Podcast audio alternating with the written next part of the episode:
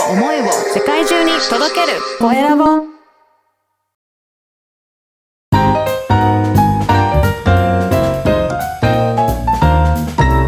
ポッドキャストの配信で人生が変わる。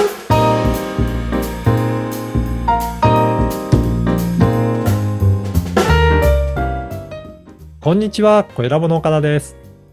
こんにちは山口智子です。えさあ2023年もどんどん日が進んでおりますが今日1月12日今日のテーマは岡田さん何でしょうか？今日はですね、思考の速さと深さという、こういったテーマでちょっと話してみようかなと思ってます。はい。思考の速さと深さですか、はい。いやーあの、いろいろ世の中で、なんか、こういう人頭がいいよねとかっていうのってあると思うんですけど、私はなんか頭の良さって、なんかいろんな種類があるよなっていうふうに思うんですけど、うん山口さんなんかそういったこと考えたことあります？いや、考えたことないですね。頭がいいっていうと、うん。どうしても東大ぐらいに行けるああ、はい、はい。へ偏差値とかね、点数で、とかね、点数とかこね。っちの方に考えがいってしまいますね。そうですよねうん。でも、この点数が取れるのも、なんかいろんなやり方で取れるのかな。例えばうん、全部答えを覚えられるような記憶力がめちゃくちゃいい人なんかは、覚えて点数取る人もいると思うんですね。はいはい。あとは、それの、いろいろ考えて自分でそのアイディアを出したりとか、思考して、なんかそういったところの解決策を導くっていう方もいらっしゃると思うんですよね。なので、いろいろなところで得意不得意はその中でもあるんじゃないかなっていうふうになんとなく私は感じてるんですよ。うん。で自分自身のことを思うと、あんまり私って記憶力は良くなくて、いつももうすぐ忘れちゃうんですよね。あ、そうなんですか。はい。なんかう、うちの妻とかには、あの、に鶏の、とか、鳩みたいな、みたいな感じで、散歩歩くともう忘れてんのっていうぐらいよく言われるぐらい、すぐ忘れるんですよね、物事。うん。うん。だから、もう常にメモは必須ですね。う自分ん。で書いたものを持っとかないと。うんでも、別に、なんか日常的にそれで、えーなんか困るかっていうと、まあそういった工夫さえすればいいですし、逆に言うと、アイデアはいろいろ出てきたりとか、なんかここはこうかなっていうふうに、パッとなんかひらめいたりとか、気がついたりするのはうん、なんか比較的得意だなっていうところがあるので、うんだからそのあたりを自分の特徴だったりとか、いろんな、なんか思考って言っても、それでもあるかなと思います。うんうんうん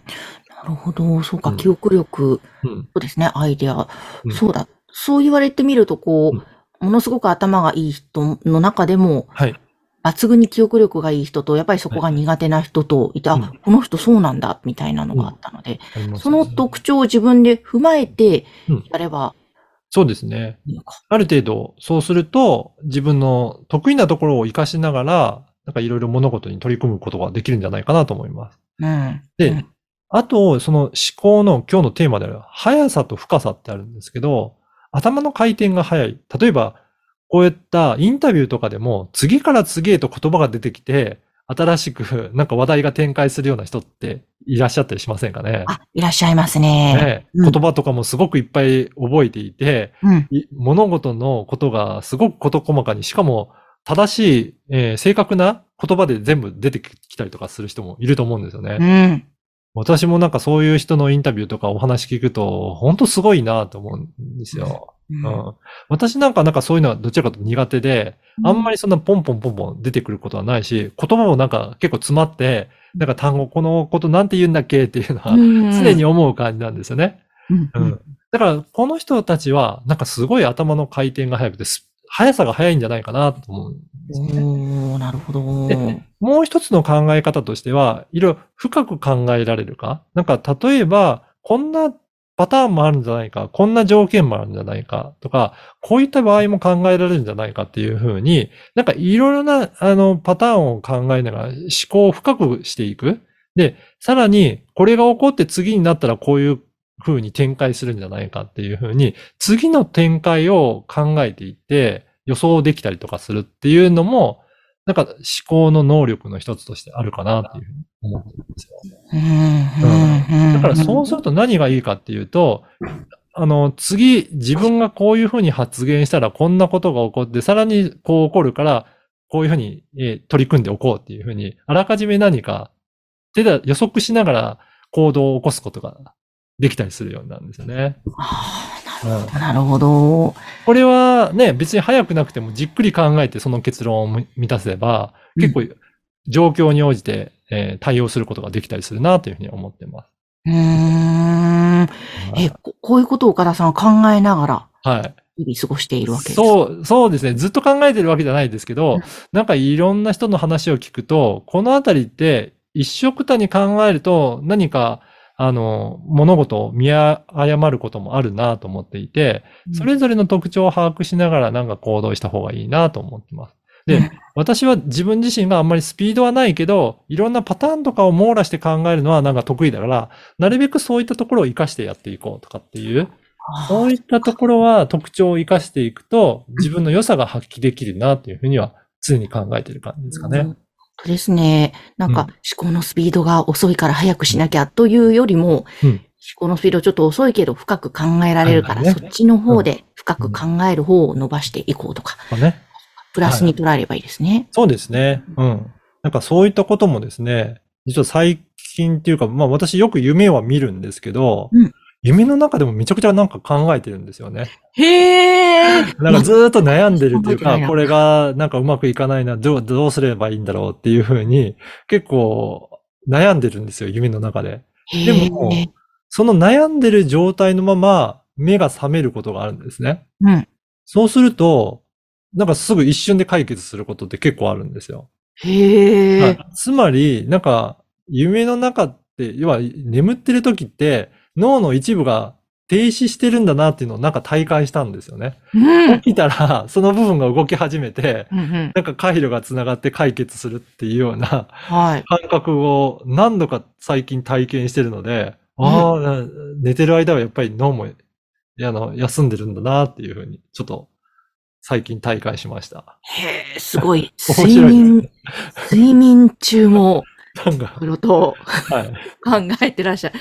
あそこから気づきを得たということですね。そうですね。ちょっとそういった不思議な体験もシェアさせていただきました。いやーなるほど。そうか。睡眠からの気づき。はい。岡田さん、面白いですね。ちょっと、なんか本当に私あんまりこの辺のことを深く考えないタイプなので、もうポンポンポンポンという、その時その時のひらめきでやる感じの。じゃあ、どちらかというと、その時に感じた感覚とか感性とかを優先するタイプですかね。そうですね。うんなので、すごい逆に今日のお話は、あ、そういう風な視点があるんだと面白かったですね。いやーぜひね、こういったところも参考にいただければと思います。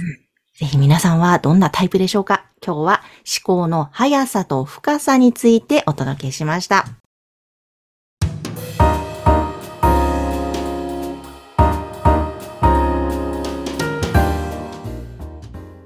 さて続いてはおすすめのポッドキャストのコーナーです。今回はどんな番組でしょうか？今回は、教えない英語で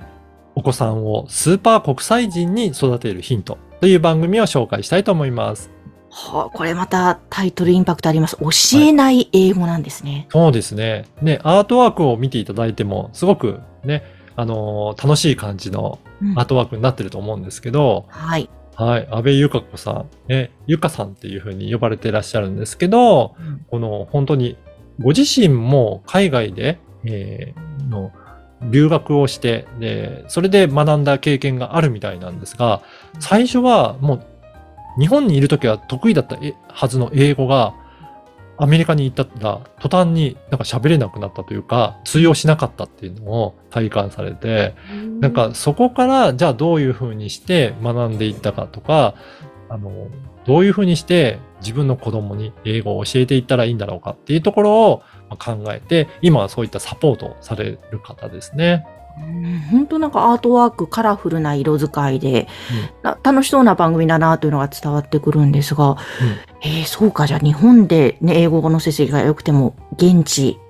アメリカでは使えなかった経験から、はい。それにしても教えない英語気になりますね。ですはい。だからなんで教えないのかっていう。でも、スーパー国際人にうん。育てていくっていう。なんかその頻度がこの番組で徐々に徐々に今明らかになっているところなので、ぜひチェックして最初からぜひ聞いていただくのがいいなと思います。ですね。いやもうなんか英語というキーワードはポッドキャストでも注目高いね、カテゴリーですし、特にお子さんに英語ってもう本当、今ね当たり前にみんな習い事でやってらっしゃいますし、親御さんも興味ある内容でしょうね。本当そうですよね。で、ほん英語って習い方いろんな種類があるので、うん。まあ、ご自身でいろいろな番組もチェックしていただきながら、あ、自分はこの方法でやってみようというと、まあ、そんな参考になるので、ポッドキャスト無料でいろいろそのあたりも聞けますので、まずは聞いて、この先生の言ってることやっぱりそうだなっていうふうに納得されたら、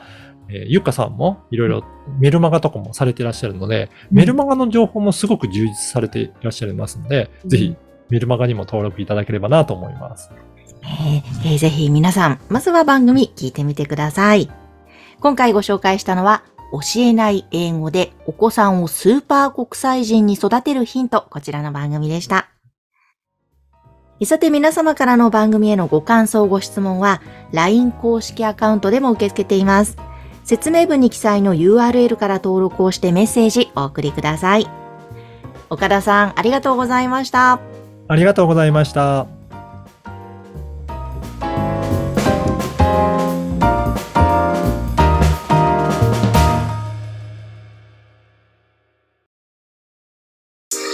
声を思いを世界中に届けるコエラボ